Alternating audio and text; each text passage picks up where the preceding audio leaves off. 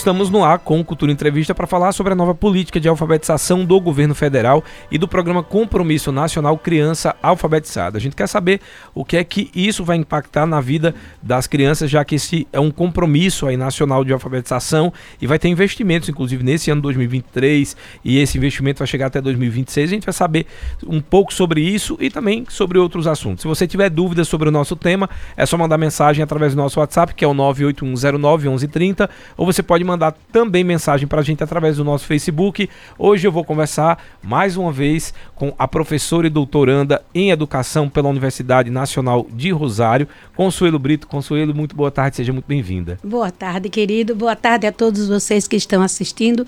Obrigada mais uma vez pelo convite, né? A gente está sempre versando pelo tema da educação e é o que me fascina, o que me encanta, né? O doutorado é em educação também com foco em análise do discurso, mas é em educação.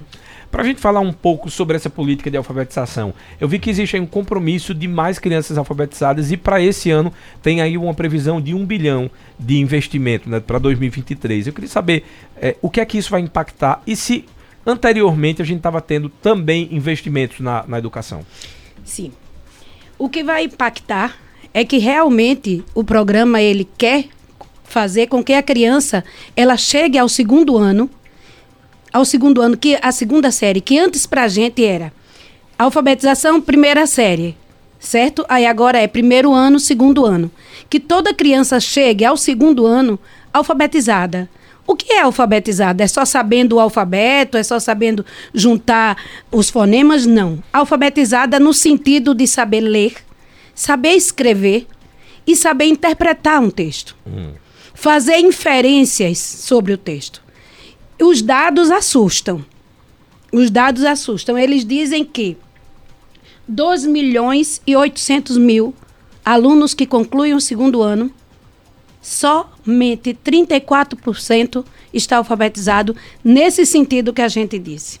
Então, 56,4% não está alfabetizado. Entendi. Esses dados são agora recentes. E a partir desses dados, houve um, um, um alarde grande no governo e no país inteiro. Nós ficamos no ranking mundial, né? De 65 nações, nós só perdemos para mais cinco. Para mais Nossa. quatro. Né? Nós caímos assim muito na, na questão da educação. E a gente teve uma pandemia para piorar aí no meio. Sim, tem que levar é? em consideração também isso. Né? Isso, né? porque o processo de educação, de alfabetização, no ensino fundamental, à distância, coisa que ninguém tinha feito nunca. E outra coisa, a gente não só estava à distância, não só era remoto, era uma situação de morte eminente. Não, é? não era uma, uma situação assim, ai, a gente agora criou esse programa e ele vai acontecer. De maneira nenhuma. Não foi algo planejado não, e muito menos não. estudado para que as pessoas fossem se adaptando. Foi não. tipo, a partir de hoje é assim. A partir Inclusive de hoje os é professores, assim. muitos que nem tinham esse contato com a tecnologia, tiveram que dar um salto para conseguir dar aula. E não conseguiram. Uhum. E não conseguiram, os números estão dizendo. Não conseguiram porque na educação não, não aceita improviso né? E naquele momento tinha que se fazer alguma coisa e sem saber o que se fazia, foi se jogando. Vamos fazer assim, vamos fazer assim e não deu certo. Principalmente com a educação de alfabetização. Pode ter dado certo na universidade. Agora a gente tinha uma situação, um contexto que qualquer trabalho com educação online, remoto, não daria certo, como a gente viu que não deu. Mas aí os mais prejudicados foi o pessoal da base. As crianças que, que devem. Gente, é, que a gente também tem que levar em consideração que nem todos tinham acesso, inclusive. Não, tinha não. A celular, a internet. Então, essas pessoas não tiveram nem a possibilidade de ter aula remota. Exato. E outra coisa, fique, que fique bem claro, nós estamos falando de educação, educação pública. Sim. Não é? Quando a gente fala em educação, a gente fala em educação pública, que é mais de 70% certo? Muito mais. E essa é a obrigação do Estado, né? E todo mundo tem direito. E a criança ela tem a obrigação, eu tenho o direito de estar numa escola. E a família tem a obrigação de colocar. Isso aqui no, no Brasil é lei. Só que a questão da, alfabet, da alfabetização está gritante e a gente não precisa ir longe. Não precisa ir longe. Você conversa com um, com outro. Já basta que você veja hoje o número de, de analfabeto funcional que a gente tem adultos universitários. É bom explicar né? mais uma vez o que seria esse analfabeto, é, o analfabeto funcional. Funcional para as pessoas de casa. É aquele que sabe ler, juntar os códigos, decodificar. Ele sabe escrever, mas ele não entende a leitura e não infere sobre ela e muito menos e muito menos traz a partir disso a concepção dele. Em outras palavras, essas pessoas, elas sabem escrever, mas elas têm uma dificuldade enorme. Elas só repetem o que leram. Elas não sabem interpretar. Entendi. Porque então, elas não conhecem o contexto. E, mas, eh, mas vamos aí para um, uma coisa que é bem interessante, porque na guerra se falou muito sobre as teorias de comunicação, e na teoria de comunicação, quanto mais conhecimento você tira da população, mais fácil ela é de ludibriar. Claro. Porque a gente tem uma, uma necessidade de um interlocutor, que pode ser um político, pode ser um apresentador de rádio, pode ser um apresentador de televisão. Claro. É quando eu não tenho aquele entendimento, eu preciso, por exemplo, vou citar aqui uma, é, a Ana Maria Braga, porque a dona de casa que está me ouvindo vai entender. Eu preciso, às vezes, da, dela decodificando para mim aquela informação, porque eu sozinho não entenderia. Exato.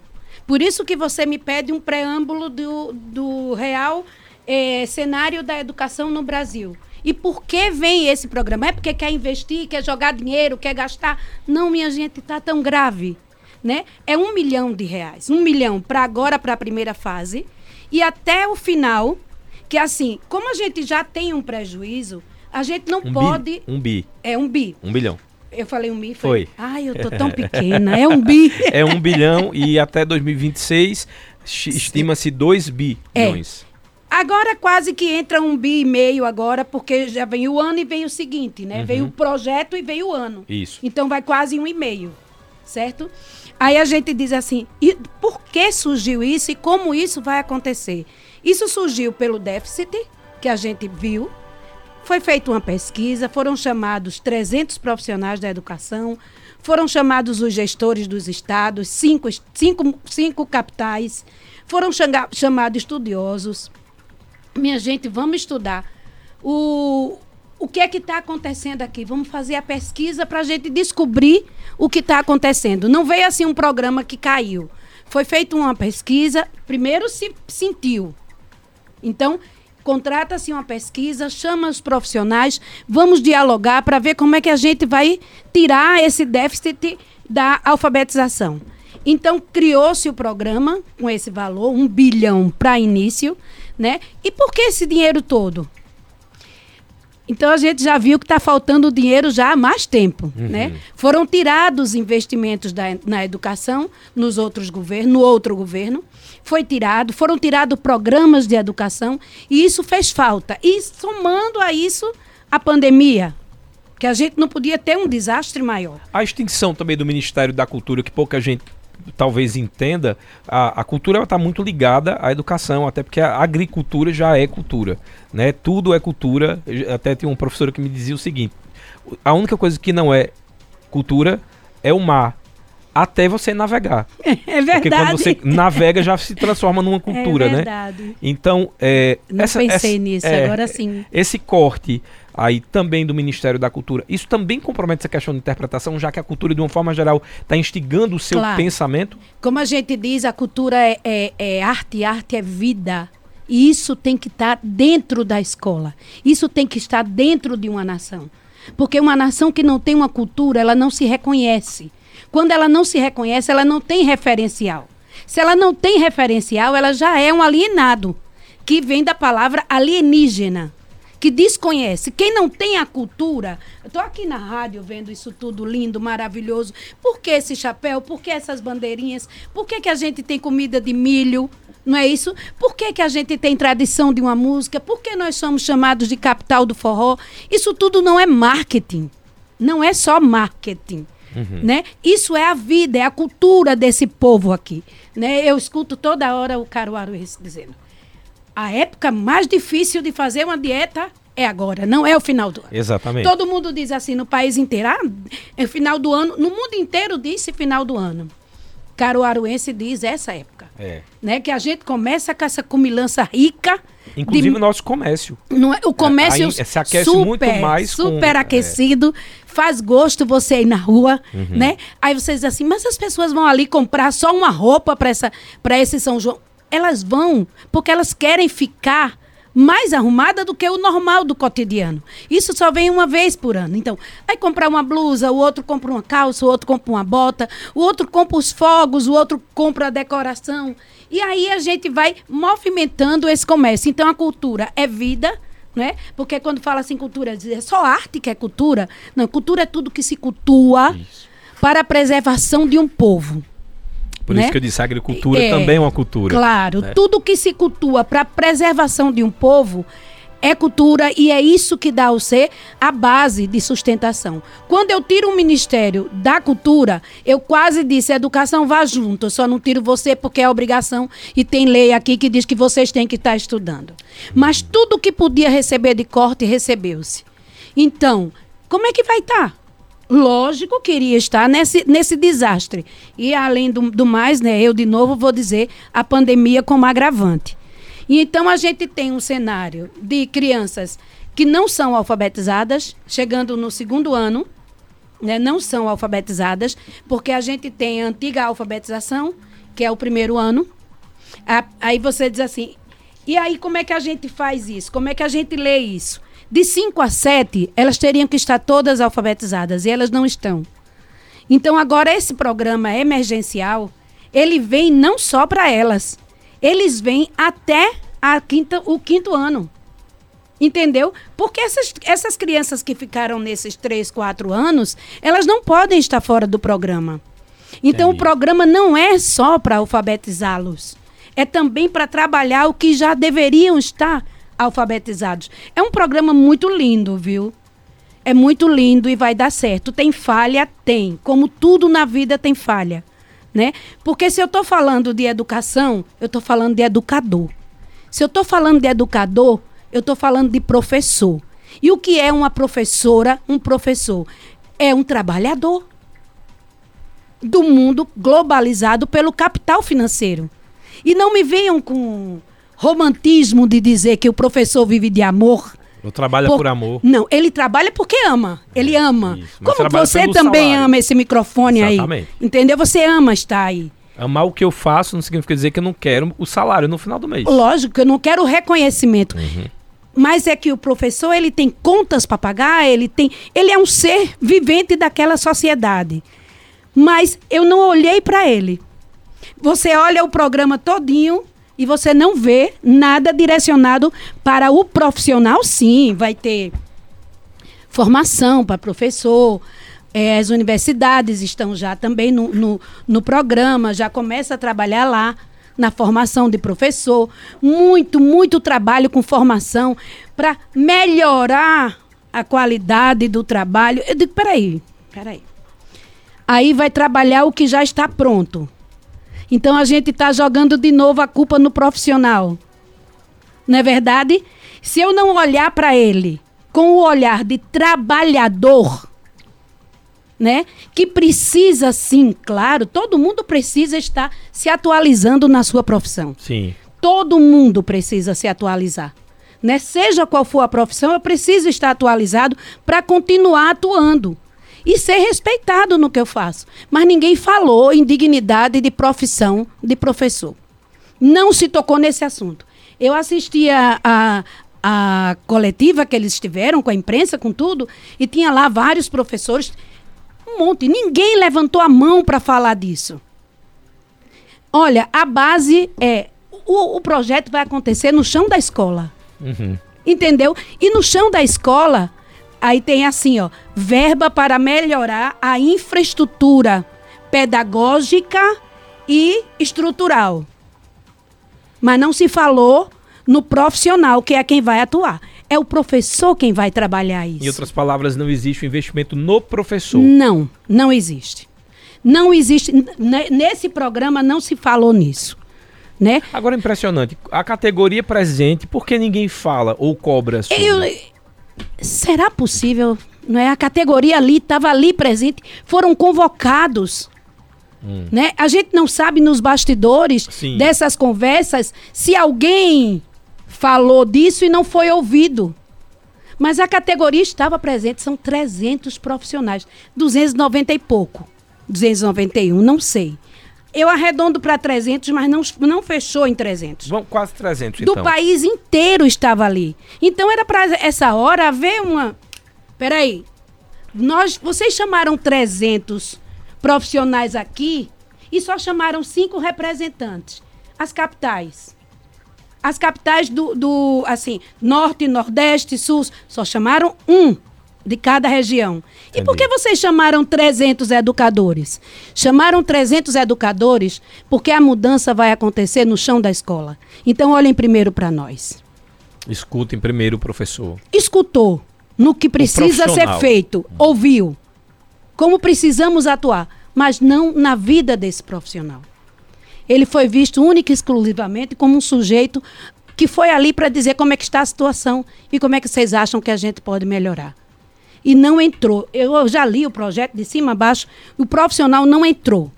Né? Você diz assim, não, professora, mas aí teve aí o aumento federal de 14,95, que foi para toda a categoria, para chegar no piso. Olha, onde eu estou pisando aqui é o lugar mais baixo do estúdio. É o piso. Ninguém vive do mais baixo. Ninguém vive do mínimo. Entendeu? E outra coisa, isso não foi concedido por todo o governo. Entendi. Todo governador não deu. Mas é lei, professor, ele tem que dar. Tem, mas ele vai protocolar até quando ele puder. Entendeu? Ele vai levar adiante. O que quem não quiser dar esse aumento agora. Esse reajuste não é aumento. Né? Consuelo, cuidado com as palavras. Não é aumento. Reajuste. É um reajuste para que todo piso no país fique igual. Quer dizer, ninguém mandou, ninguém quer viver de piso. Essa categoria não quer isso. Porque ela não é piso, ela é a base da sociedade. Então a base da sociedade tem que ser avaliada por cima e não por baixo. Né? Então, nesse sentido, ela não foi vista. Mas o programa está muito lindo, viu? Está muito lindo. Tem é, formação para os professores, só vai poder estar atuando no programa. É, mas é interessante isso. Tem a, a, a, parte psicológica também? Não. É, isso é algo que precisa. A gente acabou de ter a, recentemente, ontem, mais um ataque às escolas. Eu fiz uma entrevista aqui falando sobre, em, acho que 2000, me desculpe se eu estiver errado no ano, eu sou muito ruim de número, mas acredito que é a partir de 2028 a 2030, um apagão de profissionais, professores porque as pessoas estão. Somente se... 2,6% escolhe licenciatura. Isso. Por que, que eu vou. Como é que eu escolho uma profissão? A maioria das vezes. Por quem eu estou mirando. Sim. A quem eu estou olhando? Às vezes eu escolho a do meu pai, a da minha mãe, a do meu irmão, né? E a do meu professor, eu estou olhando ele todo dia. Essa daí eu não quero, não. É. Entendeu? Entendi. É, por exemplo, eu digo assim aos meninos: Vamos fazer uma mochila, fazer um mochilaço nas profissões. Passa um dia aí dentro do hospital, já que vocês querem tanto ser médico, né? Passa um dia aí fazendo. Aí eu digo, vai estagiando por aí para você saber que não é o glamour só. E não desistir no primeiro ano de universidade ou quando começar a trabalhar entrar no processo depressivo. Então, o professor, você não precisa fazer estágio, você está com ele todos os dias. É. Entendeu? Então você não quer. Então 2,6, 2,2 foi caindo, né? E acabou que começou-se a entrar nas universidades federais por decreto. Em licenciatura. Por decreto, professora, o que é isso? Não tem tem vaga. Eu não tive nota nenhuma para entrar, mas eu vou entrar. Porque tem a vaga, então eu entro com recurso e a vaga não pode sobrar. Então, quem foi que optou por licenciatura? Entendeu? Entendi. Quem é, quem, quem foi o profissional que foi para a licenciatura? Foi aquele profissional que não tinha mais, mais não tinha condição de entrar em nenhum outro curso pela nota? Ou foi aquele que desgostosamente não tinha como estudar, não tinha como fazer, tinha que fazer um curso superior e entrou na educação? O que fez pelo diploma? Pois é. Né? Eu me lembro que uma vez eu li uma estatística de que apenas 6% dos professores de língua portuguesa do Brasil são produtores de texto. Eu quase caí dura. Quantos por cento? Seis. Mas você sabe que jornalista é assim também, né? Eu entrei na faculdade, eu tomei um susto quando eu percebi que as pessoas não gostam nem de ler, nem de escrever. Hã? O pessoal entrava na faculdade de jornalismo ou querendo apresentar um programa de televisão ou querendo ter um programa de rádio. Ponto. O que é a base E a sustentativa base, é, aí e a da... base é o conteúdo. O Eita. conteúdo é a leitura, o conhecimento, etc. Então é, é, é bem similar. Inclusive os nossos sindicatos são bem similares, são bem, são bem desatuantes. Né? Quando Porque caiu, por exemplo, o estatística- diploma do, do jornalista caiu, não houve alarde nenhum, só não é mais necessário, acabou-se. Quando eu li a estatística, eu estava com esse professor que fez essa estatística, e aí eu disse assim, prof, ainda é assim? Ele disse, se não piorou. Porque a- é agora a, a busca pela licenciatura é muito pouca, e principalmente pela língua materna, porque o próprio, o próprio falante, dono, proprietário, como diz o caruaruense, é dono proprietário, ele imagina que ele não sabe a língua dele. Se eu não sei português, não sabe o quê? Você sabe sim, você está falando, conversando, argumentando. E é por isso que esse processo de alfabetização precisa ser feito. Para dar essa segurança ao dono do idioma, que ele é dono e que ele sabe. Vamos para lá. Eles estão levando então em consideração a, a mesma premissa da, da teoria de comunicação, que é saber interpretar, saber, saber codificar e descodificar. Uhum. Não necessariamente aumentar o padrão, ah, sair aí para um padrão mais é, de, de língua mais difícil de fala. Hum. Não, não seria esse o, o nível, digamos assim. A preocupação é o básico. Quando você fala em alfabetização, Isso. é. A, Não, porque a gente tá falando é, assim exato. de melhorias, pode ser que o pessoal de casa esteja Exato. falando assim: ah, vai mudar a língua coloquial, é o português coloquial, vai ser algo Uhum. Não, mais não. rebuscado. Não, não é isso. É, que- é que essas pessoas que têm o coloquial hum, também não interpretam. Exato, não. Entendi, entendi. Porque como você não tem acesso à leitura e à escrita, você acaba ficando à margem da sociedade. Entendeu? Então, o que se quer, o que é alfabetizar?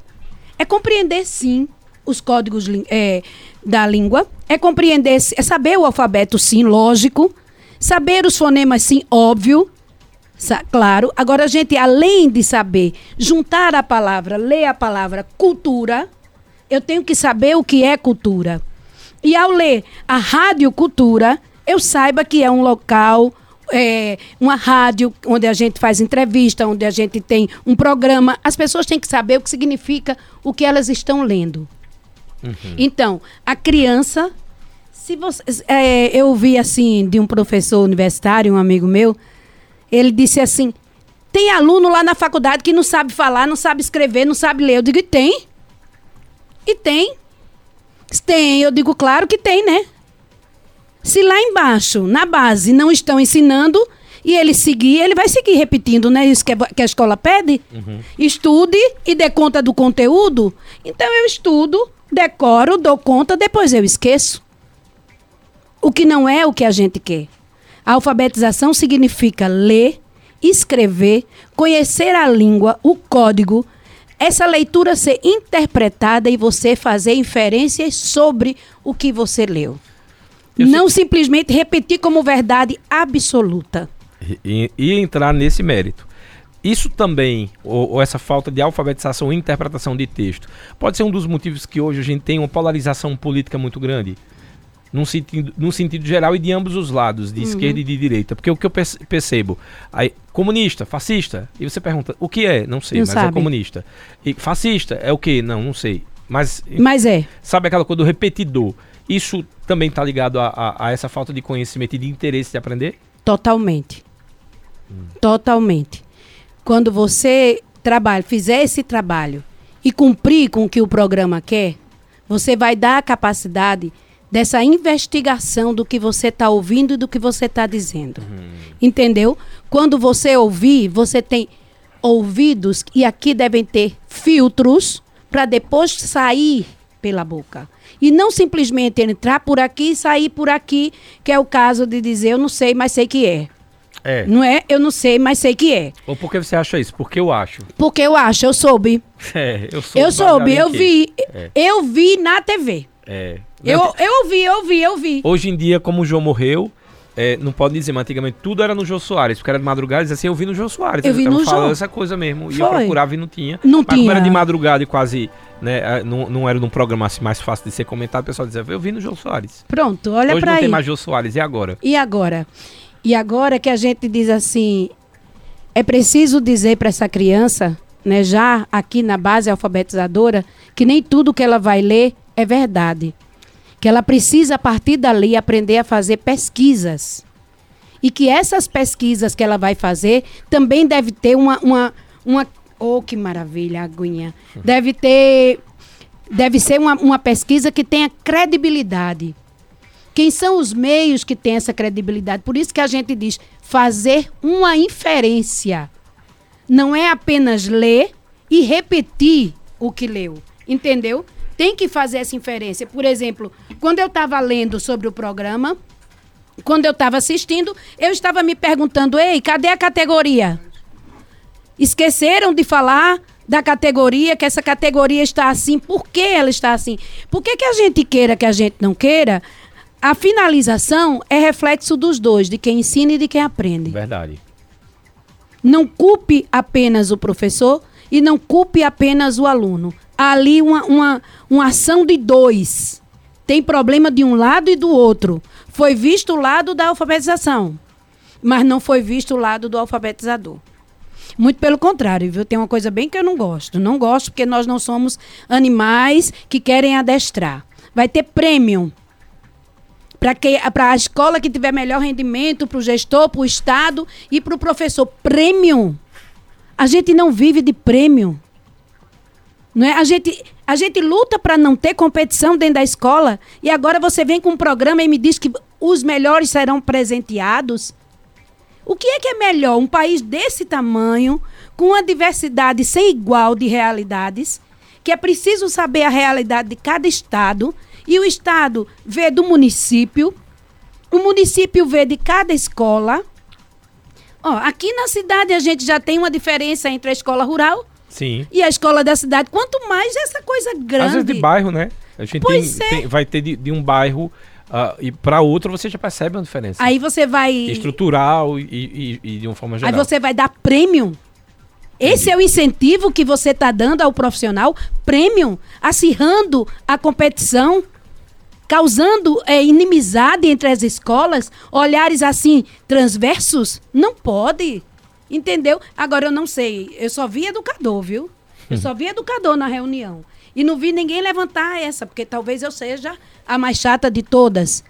Mas é porque a gente tem que ter, o alfabetizado, ele tem que ter essa minha visão aqui. Eu adorei o programa, mas tem aqui umas coisinhas que a gente poderia ver. Se foi construído por 300 e 300 pessoas, 300 educadores e mais cinco representantes do- do- das regiões, ainda mais ministério e tudo mais, por que, que ninguém viu isso? Quando você me disse assim, ô professora, será que é, é interesse assim dos governos de um lado do outro não querer um povo alfabetizado com verdade, né? É interesse sim. É interesse sim. Dos não, dos não bons governantes. Né? Porque é mu- muito fácil manipular e dizer a verdade é o que eu disse, aceite e pronto. É muito fácil, foi muito fácil manipular o povo brasileiro. Foi muito fácil jogar milhões de fake news e a gente cair nas fake news. Quando eu digo a gente, porque eu não estou excluída desse processo. Sim. Eu estava dentro, eu estou dentro. E, e usam tecnologia de ponta para as fake news. Imagine, imagine como... investimento financeiro por trás disso. Se tem um investimento financeiro, ninguém faz para levar prejuízo. Alguém está tendo lucro. Claro, e quem está tendo lucro a gente sabe. É, não sou eu. Não é isso? A gente, quando a gente vê assim, a gente faz uma leitura e eu tenho certeza que lá do outro lado da rádio tá todo mundo ó, batendo. É verdade. É verdade. E isso, isso, isso. Por quê? Porque as pessoas estão não só nos ouvindo. Né? Tanto é que você vê que elas interagem com Isso. vocês. Elas estão ouvindo, estão refletindo. Né? Para depois elas tirarem as conclusões delas. Mas, na verdade, o que não quer um bom governo é que o povo não tenha essa boa educação, que não seja bem alfabetizado, que a gente tenha um índice de analfabeto funcional gigante e que esse povo acredite em tudo o que for dito. Estou conversando aqui com a professora e doutoranda em Educação pela Universidade Nacional de Rosário. Ela é a Consuelo Brito. Eu trago as perguntas dos ouvintes através do nosso WhatsApp, que é o 981091130. Você pode mandar mensagem de áudio, contanto que tenha no máximo um minuto para que a gente possa colocar no ar. Se você quiser, pode fazer pergunta também no nosso Facebook. A gente está ao vivo pelo Facebook e pelo YouTube, pelo WhatsApp, que é o 981091130. Tem mensagem de áudio aqui tem mensagem de texto, mensagem de áudio mandar no máximo um minuto para que a gente possa colocar. E de preferência num áudio só, tá? Se mandar vários áudios, aí não tem como a gente uh, ficar ouvindo um por um, não. Manda um áudio só aí com sua pergunta no máximo um minuto. Deixa eu começar aqui. Quem fez a primeira foi o Alexandre de São João da Escócia. Ele está dizendo: parabéns pela entrevista de hoje, professora. Parabéns pela sua profissão. Eu e a minha família ensinamos aos nossos filhos que vocês, professores, merecem todo o respeito do mundo. A minha pergunta, professora, é: o governo atual está sendo melhor para a educação do país do que o governo anterior? Sim, governo federal. Né? Até agora, a questão do governo federal, sim, o programa esse, todo o programa esse da alfabetização foi o que a gente é, explicou no início do programa é do governo federal. As bolsas científicas voltaram, todos os projetos científicos voltaram, foram resgatados por esse governo, porque não existe educação sem pesquisa, não existe saúde sem pesquisa. Né? Então, o trabalho das universidades, dos laboratórios, tudo foi retomado. Né? As bolsas científicas que a gente chama, que alguém dizia que era bolsa para enriquecer alguém, como se enriquecesse alguém. Né? Todo o programa tem sido bem melhor bem melhor. Inclusive até essa equalização do piso. Então tem sido bem melhor. Esse, esse, esse governo até agora tem sido melhor, até porque a gente já conhecia antes. Né? Eu dizia tanto isso, eu, eu já conhecia. A gente sabe como foi, então tem que agora ser melhor do que já foi. Então tem sido melhor. Né? O governo de estado está esperando as, as questões do governo federal, que já foram determinadas, e agora é esperar colocar em prática. É, essa questão aqui do governo de estado, a gente sabe que daqui é, a governadora Raquel Lira, ela não declarou nem apoio ao presidente Lula, nem apoio ao presidente Bolsonaro. Ficou o que muita gente diz em cima do muro, mas para ela, ela disse que ela não queria que essa polarização tomasse conta do estado, que aí seria a nível nacional. Até entendo, porque às vezes é claro. chato a gente acreditar só no sim, no bom claro. e no ruim. Cai naquela teoria que a gente está falando até fora do ar. E para ela, como pessoa pública, também não seria bom dizer eu sou esse, eu sou esse aqui, depois manter esse compromisso até o final do, do, do, do governo e se, e se do outro lado que ela está apoiando começasse a desandar, e seria ela desandando. Então, Isso. ela estava certa em dizer nesse momento que eh, deixa eu ficar aqui trabalhando com tirando essa polarização e trabalhando pelo Estado, creio. Mas muita gente que conhece a, a Raquel fala que Raquel sempre foi um pouco mais de esquerda. Uhum. Não era de direita, até porque teve aquele problema do partido, uhum. uh, né, que ela, ela, ela, não, não pôde concorrer saiu do partido, foi para o partido atual. É, você acha que isso vai ajudar no diálogo com Pernambuco? Ou porque o que é que acontece às vezes e que a gente percebe que é uma pena? Às vezes, uh, por causa de bandeiras partidárias, um estado ou uma cidade, vou dar um exemplo do Paulo Câmara, que várias vezes é, tiveram um problema, segundo a, a, a ex-prefeita atual governadora, que ele não vinha na pandemia, ele Sim, fez uma contagem claro. de vacina menor para Caruaru, os interiores tinham maiores. Então, assim, perseguiam a população por causa de uma rixa política. Uhum. É, você acha que isso vai também não, é, ser isso trabalhado? não vai acontecer com a Raquel. Você acha isso que não? não vai acontecer, até porque, como você diz assim, ela não polarizou e ela tem e o Lula não está primando por o governador é da direita, o governador é da esquerda. O país está na situação. Então, ele está primando pelo bem da nação. Ele não tem feito essa discriminação, muito menos com ela, né? Até porque toda a família sempre foi da esquerda, uhum. entendeu? E independente de esquerda ou direita, não vai haver esse boicote nem a Raquel, nem a nenhum outro governador. Isso está prometido por ele em campanha. Né? Embora eles façam os boicotes deles para lá, mas a Raquel não vai ter esse problema aqui no estado de maneira nenhuma. E eu espero muito, muito, muito, muito, muito que a gente tenha muito sucesso, porque Pernambuco precisa de muito investimento na educação, muito. Um grande beijo para a excepcional professora e amiga Consuelo Brito. Quem mandou foi o Adailson. Ah, Ai, um cheiro, Ade. A gente tem mais perguntas agora por áudio. Chamar a primeira, Ailton. Boa tarde, Ailton. Boa tarde, Tony e a professora. Boa tarde. Hoje o ensino é totalmente diferente do que eu estudei. Só tenho só a quinta série.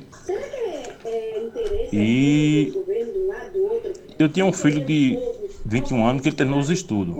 Não fez faculdade. Mas como o meu português é pouco, eu tenho mais um pouquinho de matemática. E eu aprendi ter na matemática um nós fora e, e tirar a prova. Aí eu fui encontrei um professor de uma escola famosa daqui de Caruaru, de matemática, e fui perguntar a ele, ele disse que isso não ensina mais. Isso foi há 10 anos atrás. Não, ensina, não, não ensinava mais tabuada na, na alfabetização. E é por, por isso que eu achei que o, o meu menino não de, de, desenvolveu isso na matemática. Entendi. Porque se eu perguntar a ele 6 vezes 6, ele não sabe. Entendi. Foi verdade, né? a tabuada ou noves fora? Eu não entendi. Qual que É. não ensina mais? Ele quis dizer que essa matemática básica não está sendo mais decorada, mas ela vai ter, tem que ter, tem que estar dentro da matemática. Assim a gente não vai saber multiplicar, subtrair. Mas aí É. tem, a gente tem essa geração, e eu me incluo nessa também. Eu antigamente decorava números de telefone. Isso. Hoje, com o celular, você diz, não, eu tenho um telefone para a mesma coisa. quase, eu não, quase eu não consigo decorar o meu, deu trabalho. É. E, e, tipo, conta também. É. Eu antigamente fazia de cabeça. Hoje você se acomoda um pouco. Isso é, É. o, isso é o problema, inclusive, da tecnologia. Quando a gente não sabe o limite, eu já vou para já já tô tranquilo, porque eu sei que tem uma calculadora no meu celular. Isso.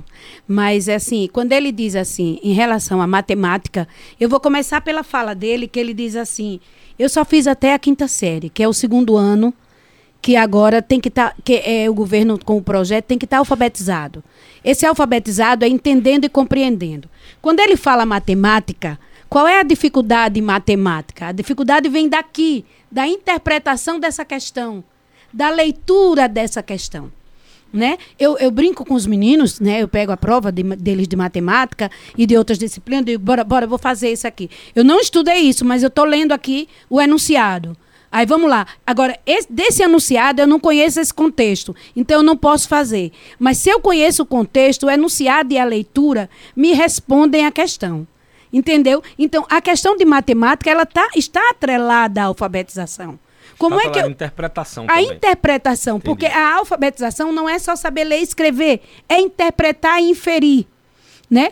Talvez o que a escola não esteja mais é nesse mecanicismo de repetir, decorar, decorar, decorar, decorar e repetir, certo? Talvez eu não tenha competência para falar disso, mas a gente precisa saber os números, a gente precisa saber a divisão, a multiplicação. E quando você diz assim, a tecnologia me fez ficar é, Preguiçoso. Preguiçoso, vamos Palavra é dizer, essa, né? preguiçoso. Pra mim, Preguiçoso é. em relação a- aos números, à multiplicação. Aí foi uma decisão que você tomou. Isso. Mas a escola não pode negar. Não é isso? Agora também a gente tem que ensinar dentro da escola para que serve a tecnologia. Uhum. Entendeu? A gente tem uma tarefa gigante dentro da escola. Né? Quando a gente fala em processo de alfabetização, a gente está falando disso. A inferência é: tem aqui o computador, temos a internet sim, mas ela está a serviço de quem? Para quê? Por quê? Entendeu? É, essa alfabetização, esse, esse, essa amplitude de alfabetizar do governo federal, ele quer colocar dentro dela essa inferência e essa interpretação. E matemática é interpretação também. Jorge do Agreste de Pau Santo mandou mensagem pra gente através do nosso WhatsApp. Boa tarde, Jorge. Boa tarde, Tony. Boa tarde, a convidada, a professora.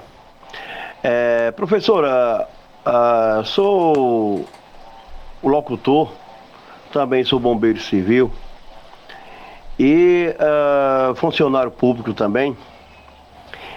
E aí vem a pergunta: a gente vê muitas propagandas na televisão e às vezes em alguma fachada de algum prédio dizendo que venha terminar seus estudos seus estudos e receber é, o seu diploma, sua ficha 19. Esses cursos à distância, ele é válido porque eles dizem lá que o MEC aprovou ou é aprovado pelo MEC. E outra coisa, essas percas, é, esse pessoal que terminou os estudos há dois, três anos, quatro anos atrás, é, vai ter alguma perca ou continua é, no, terminando os seus estudos? Para quem já terminou, se continua valendo. Um abraço e boa tarde. Boa tarde. É, quem concluiu os estudos, já terminou o ensino médio, se é isso que você diz, não tem como voltar. O programa que a gente está falando de alfabetização, ele é até o segundo ano uhum. e ele irá agora até o sexto ano, porque ele vai fazer as crianças até 10 anos de idade. Aí, mas ela já passou da fase de alfabetização, mas ela está dentro da educação fundamental, do básico. Então, esse programa virá até ela para tirar justamente esse prejuízo, tanto da pandemia quanto dos programas que foram negados, né? Como a educação estava em defasagem. E em relação a se o MEC disse que está legalizado, está. Agora, o, o, a educação à distância, ela não é ruim. Ela, ela não é ruim, por exemplo, uma universidade que você tem, que você faz um curso à, distância, ela está preparada para fazer aquilo, com profissionais preparados para fazer aquele trabalho.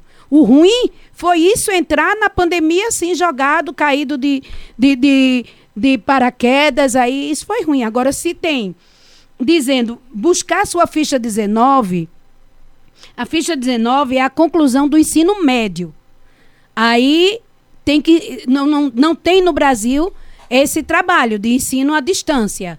Então, o ensino médio. Né? Mas tem os programas educacionais para adulto, para jovens e adultos. Agora, a universidade, se a, o MEC disse que está sendo validada, está validado. Certo? E funciona, eu acho que a pergunta do Jorge é muito isso. É tipo assim, uh, quando a gente sabe, uh, por exemplo, eu não sei agora como a chama. A ficha 19 seria o supletivo. Exatamente. Né? Se que funciona... hoje, hoje ainda chama supletivo. Ah, chama. Chama supletivo. Olha, seria assim. Quer fazer dois anos, você quase, faz cinco. Não existe quase. Existem alguns poucos lugares que você faz esse supletivo. Eu acho que tem na Paraíba, eu não sei. Né? Mas são, assim, você faz uma prova que lhe capacita para o ensino médio. Então você já viu que você perdeu quase tudo, né? Mas muitas vezes é preciso aquele diploma para poder ingressar num curso superior. Entendi. Agora, é lógico que a pessoa já perdeu muita coisa. Quando ela não fez o primeiro, o segundo e o terceiro ano do ensino médio, dentro de uma escola com professor, ela já perdeu muita coisa. E se ela vai buscar somente uma prova que dê a ela, como ele diz, a validação do ensino médio e do ensino fundamental, já perdeu muito. É, e é, é, importante você falar sobre isso, sobre perder né, conteúdos. Por exemplo, na minha escola, eu estudei em escola pública a vida toda e eu não tinha professor de geografia. Ei. E eu não decorava, eu sempre gostei de, de aprender na, na, na, sala de aula. Era como se fosse uma conversa, como é hoje. Aqui eu aprendo muita coisa conversando. Eu escutava o professor, eu tinha que prestar atenção e eu não estudava. Todo, todos meus amigos estavam brincando, eu não estudava, eu entendia o conteúdo. Mas eu fiquei com uma defasagem que até hoje eu tenho dificuldade com geografia muita dificuldade. Você vê o quanto isso reflete, mesmo que hoje eu, eu, leia, já sei agora América do Sul, América do Norte, mas tudo isso era muito complicado. Então, é, essa questão da defasagem de quem perde, às vezes é quase impossível de se recuperar também, né? É, como você diz assim, é quase impossível, mas não é impossível. Nunca tá, para aprender nunca é, nunca é tarde. E como você diz, o diálogo me faz aprender muito mais. Por quê? Porque eu estou interagindo com quem está me ensinando. Na hora que eu estou interagindo, eu estou fazendo três gravações aqui na minha cabeça. Eu estou ouvindo, né? Eu estou ouvindo, eu estou vendo e estou falando. E na hora que eu falo, ainda tem a fala dele. Então tem quatro processos mentais hum. aqui. Por isso que você aprende conversando. Por isso que a aula é muito falada. Eu sou professora de língua portuguesa né? E aqui a gente tem aqui o cursinho popular na prefeitura e eu faço só produção textual. Então é fala, é diálogo, é conversa, é escuta, né? Eu me lembro que na primeira aula que eu fui esse ano, e olha que eu fico a tarde toda com eles, viu? 300, 400, 500 alunos. Mantendo a, a atenção. É, aí eu falei, ó, não tem material escrito hoje aqui, tá? Ninguém vai pegar em papel nenhum. Eu vou, vou projetar ali, mas eu quero atenção total em mim. Porque quando eu for embora, vocês irão lembrar de mim. Não ficou nada escrito por mim e nem escrito por eles durante a aula. Alguns pegavam o caderno e diziam, eu vou, eu vou. Não, precisa não, meu amor. Eu trago na outra aula prontinho para você tudo que eu disse hoje. Porque é como você diz, a interação. Sala de aula é isso, interação. Quando ele diz assim, será que funciona o ensino à distância? Tem que ser maduro. Por exemplo, eu sou desfocada. Eu sou desfocada. Passou aqui, eu tô olhando o que tem aqui. Eu tô é. falando com você aqui, daqui a pouco eu penso em outra coisa. Não sei se eu já pulei três, quatro etapas aqui. Entendi. Porque eu vou. A gente tem um pensamento e um sai. E quatro, cinco fica por aqui. Tem hora que um outro vem. E comigo é assim. Você é geminiana, não? Não, taurina. Ah, tá, tá perto ali. é, mas já é perto da virada. Qual dia? 19 de maio. Ah, tá. Tem, tem um um pé nos gêmeos aí já. Se me botar para fazer a distância, não adianta. Eu também. Eu, inclusive, na pandemia, eu estava fazendo uma, um, uma pós-graduação e quando começou aquela coisa online, com quatro horas na frente do computador, eu disse, não, não adianta. Eu desisto. Eu vou ser um péssimo profissional e eu não tava buscando diploma, né? Porque eu já tinha o meu que não vale de nada. No, no, até no, no, celular eu me perco. Eu venho fazer uma coisa, quando eu vejo, estou fazendo outra. Digo, é. E minhas filhas, né? Não são novos, meus filhos já são bem grandinhos. É um 42, a outra vai fazer 40 e a outra 38. Aí a, eles fazem assim, ô moça, aqui, ó. Era isso que você ia fazer. A que mora comigo faz. É, vamos embora, vamos sair é, para academia. Eu digo, vamos. É, mas eu disse, vamos sair, passa. Por favor, mãe, passa, porque você fica vendo uma coisa, outra, uma coisa, outra. Então, imagina isso eu com alguém dando aula via monitor. Vai ter que ter uma interação muito boa para me prender a atenção. Então, como diz, é Jorge, né? Jorge da Greste. Jorge, eu também tenho lá minhas, minhas ressalvas com o ensino à distância, mas sei que funciona para muita gente e é preciso que a gente se conheça para saber o tipo de curso que a gente vai buscar. Ó, tem aqui mais uma pergunta, na verdade é uma opinião, a só não assinou, deixa eu ver se está aqui. Então, Tiago. Tiago mandou o seguinte: o desprezo pelo conhecimento já aleijou a maioria da população brasileira e a engrenagem corrupta desde os nossos constituintes e mata a nossa gente. Ah, é verdade, querido, mas não matou, não. Estamos vivos. Se estamos vivos, tem sempre como refazer. Né? Eu digo assim, eu queria um, um eu queria um curso desse de alfabetização, como você disse, assim, com diálogos de 300, 400 em toda esquina, para a gente dialogar, para a gente conversar, para poder refazer essa coisa que a gente perdeu do diálogo, uhum. né? De aprender com o outro e de passar o meu conhecimento para o outro. Deixar de estar dentro, de estar dentro da escola, na, enfileirado, olhando um para a nuca do outro e um professor na frente, né? Passando o conteúdo e a gente sem querer aprender, porque essa escola, inclusive no projeto de alfabetização, está uma escola mais atrativa. Hum. Eu não sei o que é que ele chama de atrativa, porque ele não atraiu o professor para dentro da escola, porque ele não atraiu o profissional para o programa quando ele não, não fez nada, né? Vamos lá. Vamos para mais um aqui. É quem mandou essa foi a Josiane Souza do Santa Rosa dizendo: é, Boa tarde, minha filha tem 12 anos estudando no Cremógenes, no Vassoural. Lá faz cinco meses que está sem professor de português. Ela está muito aperreada porque vai chegar o final do ano e ela não estudou nada para português. Eu queria saber o que eu faço. Secretaria da Educação, se estiver ouvindo a gente aí, Isso. vamos saber essa situação. Isso, a primeira coisa é essa, né? Comunicar a Secretaria, saber da Secretaria de Educação. É o município, é pertinho. Vai aqui na Secretaria de Educação, entra no portal, conversa com alguém, por que está acontecendo isso? Não é? O que foi que houve que a gente está sem professor de língua portuguesa nessa escola há cinco meses? E não disse que tem tanto professor? Uhum. Não é? Faltou professor, contratou professor, fez concurso e cadê o professor? Então, prime... o que ela tem que fazer é buscar esse professor. Eu sou bocudo desde sempre. Quando não teve esse professor de geografia, eu, eu falei com a diretora, a diretora disse, mas todo mundo vai tirar 10. Veja ah! a preocupação, foi. Todo mundo vai tirar 10. Eu disse, certo, fui pro Urelhão, lembrei agora de Wanda. Quem é da, dessa nova geração, bota no Google saber o que é o orelhão. Eu fui no orelhão, ligava o 0800, liguei pro MEC, pois veio alguém do MEC e só assim a gente teve professor. Pronto. Porque a lógica, veja, da, da diretora da instituição era vai todo mundo passar. E eu disse a ela, eu não quero passar, eu quero aprender. Veja a defasagem que eu tenho com. né, Você então- respondeu para ouvinte. Você não tem mais o orelhão, mas você tem o seu celular, você tem o 0800, né? E você tem a prefeitura prefeitura online. Isso, não é prefeitura, isso? até a ouvidoria da prefeitura. Ouvidoria, então vai lá, comunica que está faltando, não é uma denúncia, é uma comunicação. Comunicação, exatamente. Né? Comunica que está faltando e que a gente precisa rever isso aí. E a gente tem que parar também de achar que tudo que a gente denuncia é porque a gente odeia Não. o político. Não, é porque são É. várias coisas que são administradas Não na está casa da gente. denunciando escola, não está denunciando Exatamente, a gestora, ninguém. Está comunicando, porque às vezes até a própria gestora não está tendo força para trazer aquele profissional. Exatamente. Então, quem é que tem que buscar esse profissional? Os pais que estão, os alunos, os pais que estão sentindo-se prejudicados. Pra gente encerrar aqui, Douglas Tricolor mandou mensagem de áudio pra gente. Boa tarde, Douglas. Boa tarde, Tony. Boa tarde, professora. Boa tarde. Boa tarde, ouvintes da Rádio Cultura do Nordeste. Hoje eu sinto a falta do estudo. Com 44 anos de idade que tenho hoje, graças a Deus, Amém. mas nunca tive eh, cabeça para estudar. E se já antigamente era difícil você conseguir as coisas, se não tiver uma qualificação, né, se não tivesse uma qualificação, imagina no tempo de hoje. Mas me arrependo de coração não ter estudado. Tive a oportunidade, aí optei por a carreira de futebol, optei para jogar bola, terminou nem estudo dando certo, nem a carreira de futebol. E hoje eu vejo a falta que o estudo está fazendo.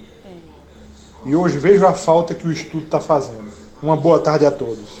Boa Obrigado, tarde. Douglas, por dividir com a gente isso, né? Acho que vai servir muito também pros ouvintes. É, boa tarde, Douglas. É, é isso que eu digo aos meninos dentro da escola. Gente, a gente está na hora, a gente está na vez, é o que a gente vai fazer.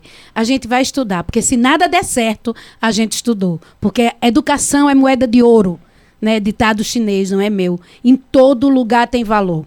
Agora, Douglas, querido, tu é novo. Volta para a escola, vai para a escola, procura saber dentro dos programas do governo o que é que está te contemplando. Volta, que você é muito novo, querido. Eu tenho 60, estou fazendo meu doutorado agora. Eu tenho uma entrevista, depois assista lá, Douglas, de um senhor que tinha 90 anos, ele foi pra, pra sala de aula para escrever um livro.